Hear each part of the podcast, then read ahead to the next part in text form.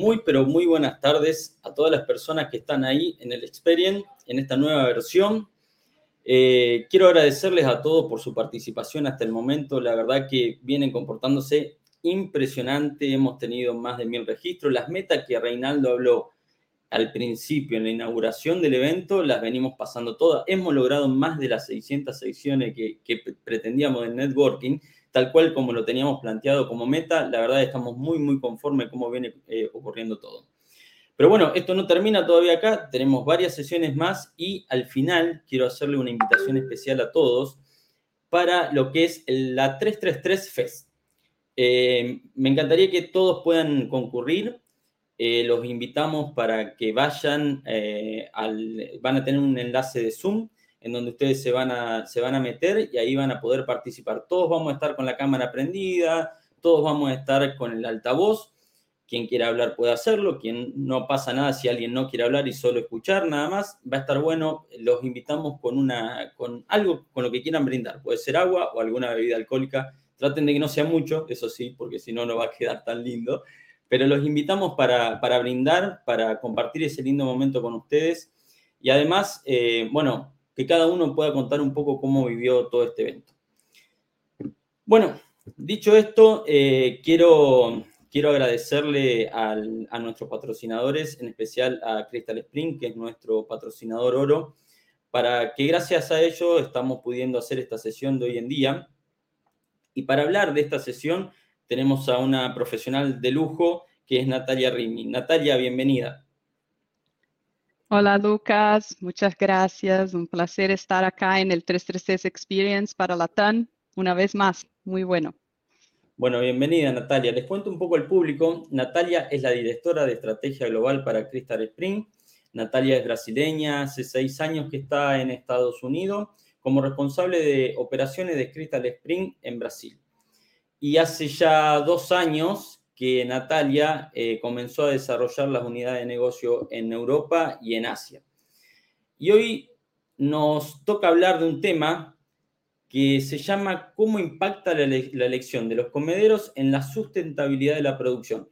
Bueno, Natalia, todo un tema, ¿no? Porque tenemos ahí en el mismo título dos palabras impresionantes. Una, comedero, que es, digamos, por donde pasa la mayor cantidad de, dinero que, interviene en el coste de producción de los animales. Y el otro, sustentabilidad, que es una palabra que está en boca de todos hoy en día porque es nuestro próximo desafío a, cumplir, ¿no? Entonces, bienvenido sea, te dejamos con la presentación para que vos puedas charlar sobre ello. Perfecto, muchas gracias, Lucas. Bueno, muy bueno de estar acá una vez más. Como Lucas dice, soy brasileña, entonces desde el empiezo, perdonen por cualquier problema en mi español, voy a intentar ser el más clara posible y, tengo acá eh, eh, la tarea de hablar un poco de cómo la elección del comedero impacta los temas de sustentabilidad que, como dice Lucas, eh, están tan en alta en este momento, ¿no? Y también un placer hablar después de tantos profesionales y charlas maravillosas que tuvimos desde ayer hasta hoy, porque mucho de lo que vamos a hablar hoy se va a complementar con lo que ya escucharon en otras, en otras charlas, eh, como por ejemplo ayer hablaba doctor Marcelo, ¿no? Sobre el cambio de generación. Entonces, muy interesante porque yo empiezo hablando de esta nueva realidad, ¿no? Son generaciones que se han alejado del campo. No entienden más muy bien cómo se produce el alimento, de dónde viene lo que consumen o cuán compleja es esta cadena de suministro de alimentos, ¿no? Antes, nosotros teníamos una relación productor-consumidor. ¿Por qué, ¿Por qué digo eso? Porque en nuestra familia, en nuestras relaciones próximas, teníamos, si no éramos nosotros en el campo, teníamos alguien, un tío, un abuelo, alguien que estaba directamente involucrado en la producción de alimentos en general, ¿no? Entonces, el consumidor que estaba en, esta, en, esta, en este círculo familiar comprendía que cuando va a una tienda a comprar la carne de cerdo o cualquier producto cárnico, podría relacionar esto con, lo, con la realidad de cómo se produce todo eso, ¿no? Esto es, es muy próximo. Hoy, a medida que nos alejamos cada vez más del campo, las generaciones son estrictamente consumidoras. ¿Qué hacen? Consumen, consumen, consumen y no paran para pensar, no porque no quieren, pero porque no es, no es su realidad. ¿Cómo es que este alimento llegó a esta tienda? ¿Cuántas personas pasaron por esta cadena? ¿Cuántas empresas? ¿Cuánto esfuerzo? ¿No? Todo eso. Entonces, el mercado es global. Esto no hay dudas más. Las reglamentaciones pueden ser locales por cada gobierno, por estados, países, regiones de bienestar animal, reglamentaciones de producción, del medio ambiente, pero el mercado es global. Entonces, una cosa acá va a afectar todo el mundo. Toma el ejemplo, por ejemplo, de, de la proposición 12 acá en California. Cualquier mercado vendedor de carne de cerdo que quiera exportar a Estados Unidos y vender su carne en California, va a tener que ajustarse a esta realidad de las jaulas de gestación libre y de otras reglamentaciones que van a seguir viniendo, ¿no? Entonces, nosotros peleamos o adaptamos, ¿no? El rechazo de esas preocupaciones, de esos cuestionamientos que hacen los consumidores, no nos ayuda, no ayuda a la industria. Y estoy muy contenta porque esto escuché de todos los profesionales que estuvieran acá en este congreso, en, este, este evento, hablando sobre este tema y de que tenemos que aceptar. Está ahí, está ahí para quedar y la industria necesita generar información consistente, confiable y adaptarse, ¿no? Nosotros necesitamos educar al consumidor, educar a esta generación que está muy alejada del campo y no sabe. Entonces, con campañas como, como mostró Sergio de Aliar ahora, campañas de, de, de incentivo a consumación, campañas de incentivo a, consumir la, carne producida local e incluso campañas que eduquen al consumidor sobre cómo se produce esta carne, cómo tratamos nuestros animales, cuál es la importancia de estos animales para nosotros, productores de carne de cerdo. Entonces, los medios de comunicación en general, las noticias 24 horas, las medias sociales, ponen muchas informaciones buenas y malas. Y a nosotros en la industria cabe utilizar esto de la mejor forma posible para seguir esta educación del consumidor. Ellos van a seguir eh, hablando sobre cambios climáticos, bienestar animal y van a seguir eh, pidiendo de la industria acciones para eso. ¿no? Entonces, ¿qué es costo? ¿no? Como, hablamos mucho acá de estas adaptaciones y sé que siempre vienen esta cosa, ah, me va a costar, ¿no? ¿Qué es que tengo que hacer? ¿Cuánto va a costar? Entonces, el problema principal es que nosotros aún tenemos muchos mercados, muchos productores que aún no reconocen ni la importancia de la búsqueda por la productividad en métricas tradicionales. Nosotros estuvimos acá ayer en, charlas hablando sobre pérdidas, ¿no? Pérdidas de alimento, pérdidas de, de mortalidad, todo eso que, influye, impacta en las métricas tradicionales de productividad para nosotros, que son las ganancias de peso diaria, conversión alimenticia, todo eso. Entonces, nosotros aún, aún tenemos mucha, muchos en la industria que no reconocen ni la importancia de la búsqueda de esta productividad. ¿No? Entonces nosotros tenemos que ayudarnos para que estas métricas tradicionales ya sean una cosa eh, evidente en la industria, ¿no? Y si no las reconocemos, estas métricas tradicionales, nosotros seguiremos aún con un gap mayor en estas métricas, ¿no? Porque ahora tenemos que sumar esto al tema de sustentabilidad, al tema de las reglamentaciones, al tema de, de las demandas del mercado consumidor. Entonces, En este punto, nosotros tenemos una industria fenomenal. Este evento es una, un espejo de eso porque todos estuvieran ahí hablando en unísono de que sí tenemos que seguir con estas eh, demandas, sí tenemos que adaptarnos y sí existen disponibles tecnologías y métodos para garantizar esta productividad mientras aún cumplimos con todas esas normativas y demandas de los consumidores, ¿no? Bueno, entonces entremos en tema principal de, de la charla de hoy, que es la elección del, comedero, ¿no? Y después vamos acá a unos datos de pesquisa, de, investigación muy interesantes que quiero presentar hoy a ustedes. Entonces, nosotros sabemos que los factores principales para elección del comedero son calidad, durabilidad, el, retorno sobre inversión, el, budget, ¿no? Eh, que tiene en aquel momento para, para hacer eh, eh, la granja.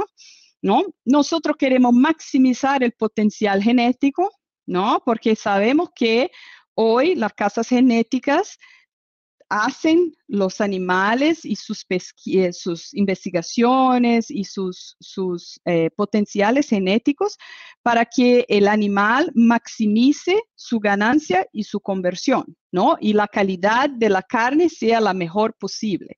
Entonces, nosotros tenemos que ayudar esto, ¿no? Y maximizar el uso del alimento, de los aditivos y de los medicamentos. Hoy no es solo alimento que pasa por el comedero, pero muchas veces también pasan ah, todos los aditivos que ponemos ahí eh, de nutrición y los medicamentos y queremos también minimizar la pérdida de agua, ¿no? En este sentido, nosotros creemos mucho en la alimentación seco-húmeda, porque esto nos da la oportunidad de que la pérdida de agua en el comedero sea prácticamente nula, ¿no? Que las pérdidas de alimento en, en, este comedero que estén bien diseñados, con ingeniería adecuada, que trabajen bien como seco húmedos, ¿no? Sabemos ya por datos de investigación de hace años que son muy reducidas en comparación a métodos tradicionales de alimentación. Y que como en la alimentación seco-húmeda, el comedero debe ser la fuente principal de agua para los cerdos, el número de bebederos suplementares se puede reducir. Y con eso logramos reducción significativa de las pérdidas de agua. Con eso menos líquido en el estiércol, en el purín. De esto vamos a hablar un poco porque esto va a tener un efecto significativo en la parte de sustentabilidad. Bueno, los comederos seco-húmedo tienen la calidad y manejo van a ser clave para el performance, ¿no? El flujo de agua, el flujo de alimento, el espacio de comedero que vamos a regalar a los cerdos en un corral, con densidad y todo. Todo esto va a impactar para que la elección del comedero correcto y también el más adecuado para el método de producción que tengan, ¿no? Esto es muy importante porque no se puede decir que todos son iguales. Hay situaciones, o, hablamos hoy un poco más temprano de ventilación, hay muchas cosas que impactan, ¿no? El clima, es más calor, es más frío, hay muchas cosas que deben impactar esta elección de comedero, así que todo eso tiene que estar ahí en unísono para que la performance sea la mejor, ¿no? Nosotros sabemos de datos de investigación ya de, hace más de 10, 15 años, que cuando comparamos eh, los comederos seco-húmedos a formas tradicionales de alimentación, comederos de hormigón, comederos secos, simplemente secos, no sean tubulares o mismo de, de acero, pero de caja, estilo caja, ¿no? Eh, cerca de 2 a 3% más eficientes en términos de ganancia y conversión, con menor pérdida de agua, alimento y menos líquido en el purín. Las fuentes de agua suplementar también son hoy un tema eh, que cada vez más necesita de atención en las granjas. Mira, las pérdidas de agua van a empezar eh, eh, a ser un otro tema de la sustentabilidad junto con la generación de, de los dejetos, ¿no? Y necesitamos buscar métodos que sean eficientes. Entonces, muchos de los métodos de suplementación son ineficientes, tienen alto nivel de pérdida y los bebederos tienen mucha presión, flujo de agua muy inconsistente y los cerdos tienen, tienden a jugar mucho con estas fuentes de agua suplementaria. Entonces, si mi ventilación no es la mejor, los cerdos tienen calor, eh, van a utilizar esta, estas fuentes más para refrescarse do que para consumir el agua necesariamente. Y esto, claro, se va todo, ¿no? Para, para, para el PIT. Entonces, hay mucha, mucha generación de pérdida eh, eh, en, este, en este proceso. Eh, las cazoletas sucias también reducen el consumo de agua y generan problemas de sanidad, calidad del agua y, y todo eso. Sabemos, estos son datos de pesquisa, ahí están los autores, pero si quieren después podemos cambiar más informaciones e incluso links de las pesquisas completas para ustedes, pero ya existen muchas eh, investigaciones hechas, ¿no? Sobre estas fuentes de agua suplementares y eh, comparadas las pérdidas, ¿no? Entonces, por ejemplo, eh, un, un, bebedero pendular contra un bebedero tubular de pared. Entonces, de 4.9 para 5.5 litros por cerdo por día. Las cazoletas comparadas al pendulares. Entonces, la cazoleta 3.78 litros por cerdo por día contra 5.1 en el pendular, ¿no? Otra cosa que ya son datos de investigación conocidos, cerdos estresados por el calor consumen un tercio más de agua, ¿no? Entonces los problemas de ventilación son críticos. Y uh, comedero seco húmedo contra comedero seco en términos de consumo de agua, entonces el consumo, eh, la pérdida, 4. consumo 4.49 litros cerdo día en el comedero seco húmedo y esto cambia para 6.06 eh, en el comedero seco, por esta habilidad de tener la agua del comedero como fuente principal y donde se bebe, se come. Entonces, hay muchas, muchas formas y, y potenciales de evaluación que tenemos que hacer en la granja de pérdidas que a veces no, no tomamos cuenta, pero son fuentes de, de pérdidas significativas, ¿no? Y la consecuencia de, eso, principalmente de la pérdida de agua, es que sabemos para dónde se va el agua, ¿no? Y cuanto más líquido tenemos en este estercol para remoción, eh, no solo el costo de remoción va a ser mayor, pero también las generaciones de gases van a ser mayores. Esto es una cosa que vamos a mostrar acá con unos datos de de investigación muy interesante que tenemos, ¿no?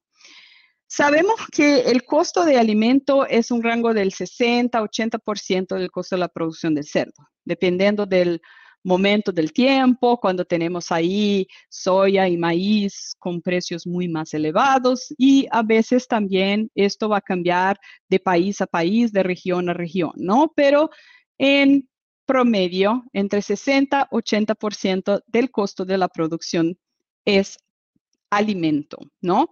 En una granja con 1.200 cerdos pasan 42 toneladas de alimento por comedero por año. Estos también son datos de investigación, están disponibles eh, para, para quien quiera, pero esto es también fácil de calcular, ¿no? Pero importante saber cuánto pasa todo el día o todo el año en cada comedero de mi granja, porque de ahí podemos saber cuáles son los potenciales que tenemos para mejorar las ganancias, ¿no? El tipo de comedero entonces va a tener un impacto significativo en este control de costo y en la mejora de rendimiento, ¿no? También en la sustentabilidad de la producción. Las pérdidas, eh, si utilizamos menos alimento o perdemos menos alimento, son impactos menores para la producción, si perdemos menos agua, también es menor la cantidad de recursos naturales utilizados y también de líquido en el estercol que tenemos que ah, remover. Bueno, entonces vamos a traer hoy unos datos muy interesantes que están disponibles eh, con el cálculo de la huella de carbono, ¿no? En la cadena del alimento, ¿no? Entonces, ¿qué está considerado acá? La producción de la materia prima, alimento y insumos que son consumidos por los cerdos. También la producción maquinaria utilizada en las granjas, el transporte en todas las fases de la producción, la producción ganadera efectiva y el sacrificio de los animales para la producción de las piezas cárnicas. Bueno, entonces, si miramos este proceso completo, ¿no? De materias primas, maquinarios, transporte, la producción efectiva y el sacrificio de los animales, ¿no?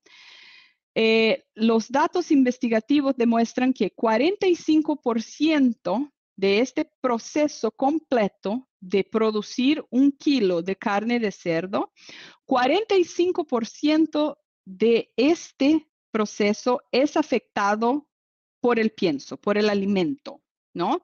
Entonces, nosotros los datos que vamos a traer es mirando este 45% del total de todo que impacta la producción de un kilo de carne de cerdo.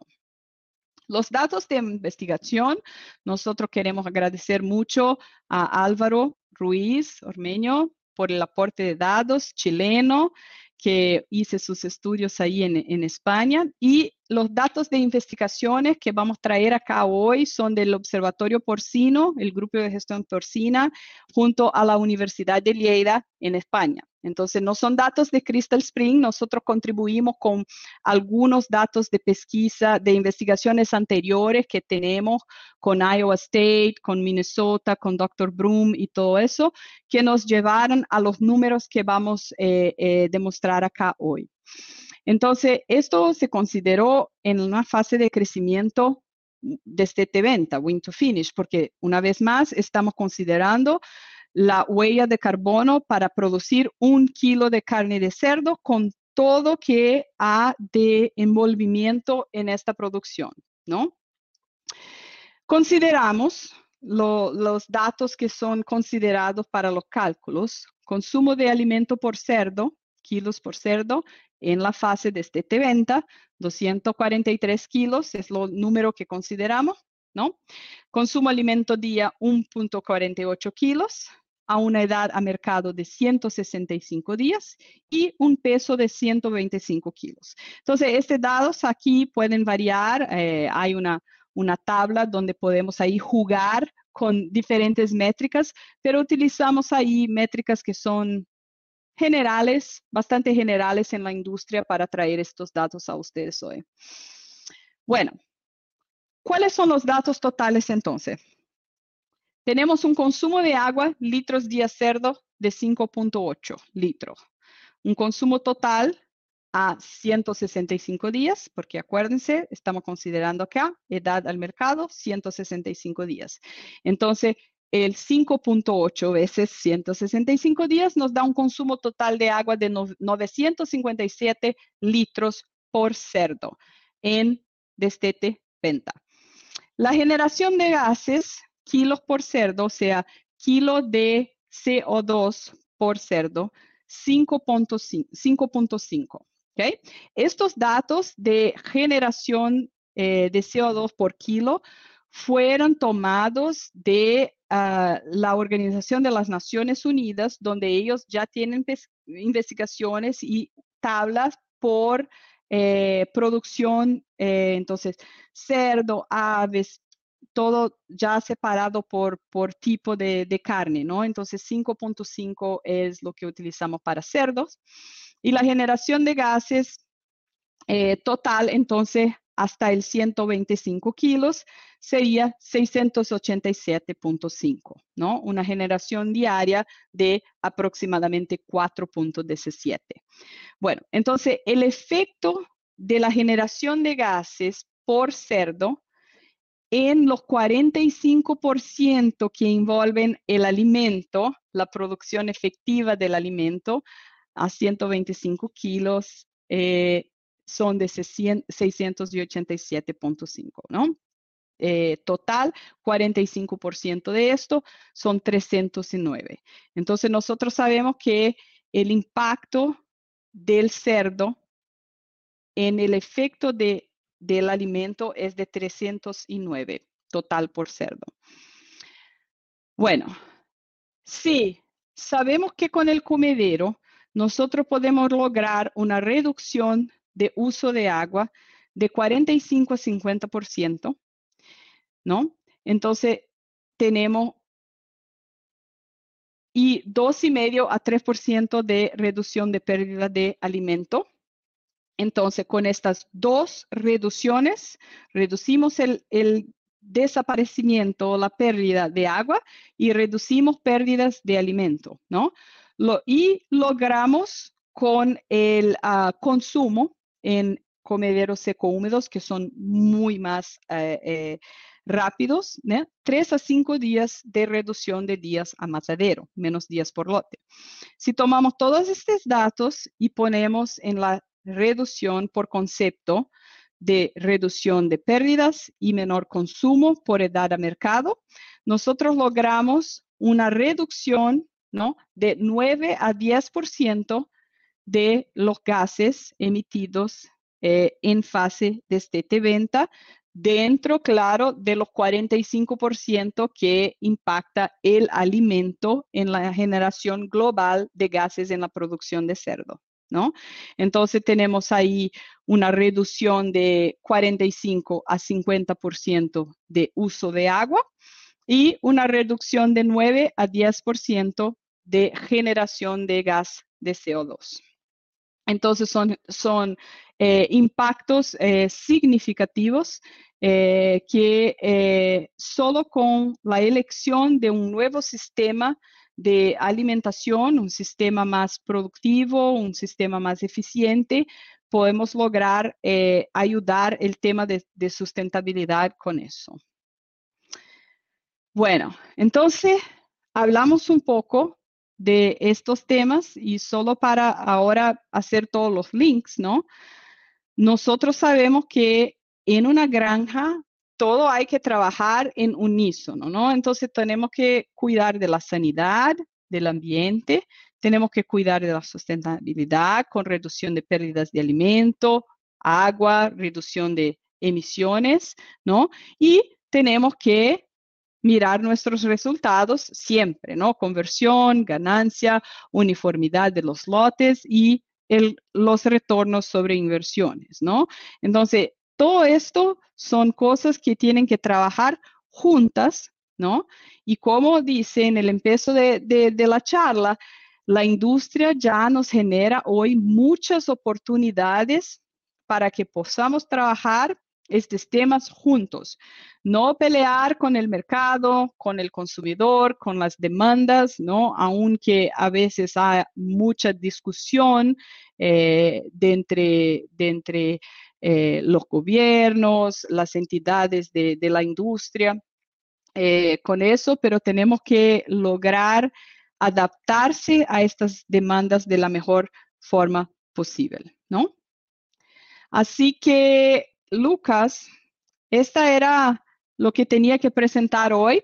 Los datos de investigación son ah, bastante pesados, ¿no? Para una, para una charla así, pero, pero tenemos toda esta, toda esta información y tenemos también eh, el contacto directo con los generadores de, esta información, toda muy, muy preciosa, un trabajo excelente que están haciendo ahí en España, claro, porque ya en Europa, eh, enfrentando ahí eh, estas situaciones mucho más hasta mucho, más que nosotros acá en Latinoamérica, ¿no?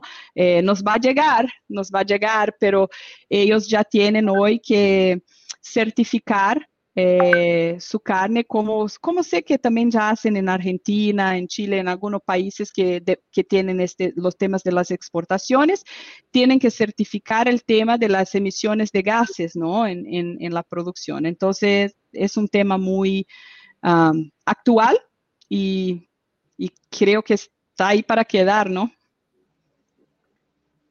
Perfecto, sí, Natalia. La verdad que, bueno, en primer lugar te agradecemos muchísimo, muchísimo por esta presentación. Vos decís datos y al final, pero bueno, acá son todos profesionales del cerdo quienes vienen a este, a este evento y yo creo que justamente lo que, lo que buscan, lo que buscamos es esto, ¿no? Este tipo, este nivel de educación para, para cada uno de todos nosotros, porque, mira, antes en una de las charlas que hablaban de, de liderazgo un poco y todo eso, hablaban de la escucha, ¿no? la escucha activa en, algún punto. Y yo creo que nuestro sector empezó a escuchar de que tenemos que hacer otras cosas distintas como las venimos haciendo y viene tomando nota de esto, de la sustentabilidad. Y creo que esta charla, con todo eso, ese nivel de datos y esa precisa información que, que nos trajiste, va a ayudar mucho a la toma de decisiones, no solo a quienes construyen una granja de, cero ahora para adelante, sino también para quienes ya la tienen, ¿no? Porque, como vos bien decís, eh, tenemos a, España, Europa, que hace la, siempre a ellos, el pobre, les toca primero tener que certificar todo, ¿no? solo tenemos que copiar, pero miremoslo y aprendamos rápido de lo que ellos hacen, tal cual como vos decís, eh, nos va a llegar. A nosotros seguro nos va a llegar. Sí, eh, eh, estuvo Sergio de Aliar hace poco, ¿no? Nos presentando ahí dónde va a estar la industria en 62 años en términos de, de kilo de abate y de, de destetados por cerda. Entonces, ya sabemos, sabemos dónde la industria quiere estar a 62 años. Entonces, nosotros tenemos que empezar a, planear nuestras inversiones, eh, no para mañana, ¿no? Pero para 10 años, 15 años, 20 años. Nosotros no podemos más pensar a corto plazo, plazo porque esto nos va a generar ahí eh, problemas, ¿no? De, tener que a veces eh, tirar todo, la inversión hecha y empezar de nuevo, porque van a venir todas estas demandas, ¿no? Bueno, creo que esto de justamente lo que está diciendo, pensar en estas inversiones tiene mucho que ver, hablaste del ahorro de agua y acá ya tengo preguntas que tienen que ver con eso, eh, no solo por una cuestión de, sostenibilidad, sino también por una cuestión de escasez. hay, lugares donde quieren sacar más agua y no pueden tampoco para los cerdos. Entonces, todo este tipo de sistemas vienen perfectos. Y voy a aprovechar para hacerte una pregunta de Vicente Reyes. Dice, si los comederos Crystal ya tienen bebederos, ¿es recomendable poner bebederos adicional o basta solo con los del comedero nada más? Es una muy buena pregunta porque es una charla que acá en Argentina genera bastante discusión. Sí, y es una charla que que siempre viene cuando hablamos de alimentación seco-húmeda, ¿no? Sí, sí, nosotros necesitamos de fuentes suplementarias de agua, sí, eh, porque existen variables, ¿no? que son distintas por región, por país, y esto tenemos que tomar en cuenta cuando decidimos, eh, entonces no existe una regla, existe una recomendación de cuando trabajamos con alimentación seco-húmeda, de poner 30 a 50 cerdos por agua suplementar, que cuando trabajamos con un comedero seco, esta recomendación es de 8 a 10. Esta recomendación no es de Crystals, esta recomendación son de las casas genéticas y, todo eso. Entonces, se trabaja general con 8 a 10 y en los comederos seco húmedos de 30 a 50. ¿Y por qué eso? Porque si no hacemos este cambio de manejo, ¿no? Los animales siempre van para las aguas suplementarias. Muchas veces ni aprenden a tomar agua en el bebedero, especialmente en la fase de destete recría. Entonces, muy crítico que el manejo sea hecho de esta forma. Y esta recomendación de 30 a 50 van a decir, ah, ¿cuándo es 30? ¿Cuándo es 50? Depende. Si estamos en el desierto de, de Sonora en México, tenemos que ir a 30. Si estamos en, el frío de Argentina, podemos ir a 50, ¿no? Entonces, cuando eh, eh, también cuando eh, tener estas, estas aguas suplementares colgadas o no, todo eso depende del clima, de la ventilación, del piso que tienen en, la, en la caseta, en el galpón. Entonces, todo eso hay que ser discutido. No, no hay una, una sola regla. Hay eh, varias cosas en un galpón que van a afectar esta decisión. Pero sí, tenemos que, tenemos que el flujo de, agua tiene que estar para el comedero, para, el máximo. Y también eh, el comedero tiene que funcionar como seco húmedo, ¿no? Porque estas eh, gotas que ponen ahí de alimento goteado con un poco de agua humedecida, esto no es alimentación seco húmeda, es una otra cosa que, ahí no podemos sacar los bebederos a, suplementarios porque vamos a, a, tener problemas de mortalidad ahí, ¿no? Claro, correcto. Bueno, eh, sí, y justamente vos hablabas antes, la reducción del uso de agua, también si le pones más comedero van a tener más disponibilidad, más van a jugar con el agua en los días eso de, calor y obviamente irá más agua a la fosa y desperdiciada porque no la necesitaban en esos casos. Sí. Bueno, acá la, pregunta tiene un poco de respuesta en lo que ya dijiste, ¿no? Pero hay un pedacito más que dice, al utilizar eh, el chupo en el comedero, dice, bueno, ¿cuál es la relación nueva ahora, ¿no? Al establecer con con cuántos chupetes nuevos hay eh, que, poner. Dice, eso lo respondiste recién, pero ¿cuántos comederos, ¿cuántos comederos debo tener para un corral para 50 animales? Ah, esto también no es una recomendación de, de Crystal, es una recomendación de las casas genéticas en alimentación seco-húmeda, ¿no? Nosotros necesitamos de una pulgada lineal por cerdo. Esta es la regla, ¿no? Una pulgada lineal por cerdo. Entonces, eh, baseado en, la cantidad de, cerdos que vas a poner en el corral, este cálculo es hecho. este número en, comederos secos es 2, 1.8 a 2 pulgadas lineal. Entonces, esto cambia, cambia relativamente. Un poquito, más en ese caso, bien. Necesitan más tiempo, ¿no? Claro, exacto. Bien. Eh, aquí Horacio Baldovino pregunta si es posible prescindir de, los... Bueno, eh, la, la, misma pregunta de antes, ¿no? Sí. Eh, déjame un poquitito, que debo poner largavistas. ¿Podrían los comederos seco húmedo reemplazar al 100% de los bebederos en el corral? Bueno, están todos... Esto es lo que dice, no, sí. Nosotros, el, el tema es el manejo. Entonces, lo que cambia es la forma como se manejan los, las fuentes suplementarias, ¿no? Sea por la cantidad de bebederos suplementarios por cerdo y por el manejo en sí. O sea, cuando está la temperatura más baja que 23, sí, podemos dejar solo el comedero con las aguas. Tenemos que subir. Por cuando está muy calor, tenemos que cambiar todo eso. Bien, eh, Guillermo Raca, a quien saludamos, ahí ya ha tenido una participación muy activa en todo, en todo el evento, aparte es un amigo, eh, nos pregunta, ¿qué porcentaje de peso vivo calcular para el consumo de agua? Ya que al momento de medicar vemos que con un 10% eh, quedamos, quedamos cortos. Cortos por el desperdicio, sí. Esto no, no, no puedo decir, creo que tenemos que pegar ahí los, veterinarios más, más expertos en, el tema, como, como esta, este 10% cuál es el más que tiene que se calcular por la pérdida, ¿no?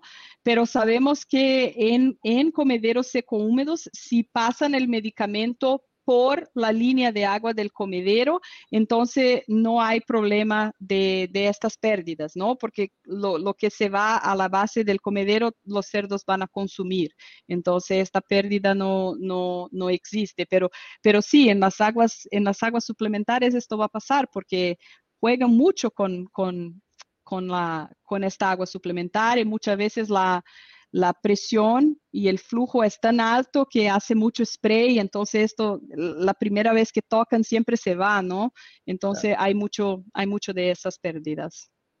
Bien, bueno Natalia, ya se nos viene la próxima sesión, tenemos que terminar con esta. Agradecemos muchísimo tu presentación, que nos haya acompañado en este evento, agradecemos el patrocinio de Crystal Spring también y queremos eh, invitarlos al, resto que vayan a la, sesión siguiente y que no se olviden, por favor, de la 333 FES. Natalia, te esperamos a vos también para, brindar. ¿eh? Sí, sí, muchas gracias. Y si no logramos contestar todas las preguntas, se pueden conectar ahí por el networking y, con gusto contestaremos a todas las preguntas. Exacto, pueden ir a visitar el stand de Crystal y ahí pueden hacerle todas las preguntas a Natalia. Bueno, Perfecto. Les dejo un saludo muy grande a todos y gracias por asistir. Hasta luego.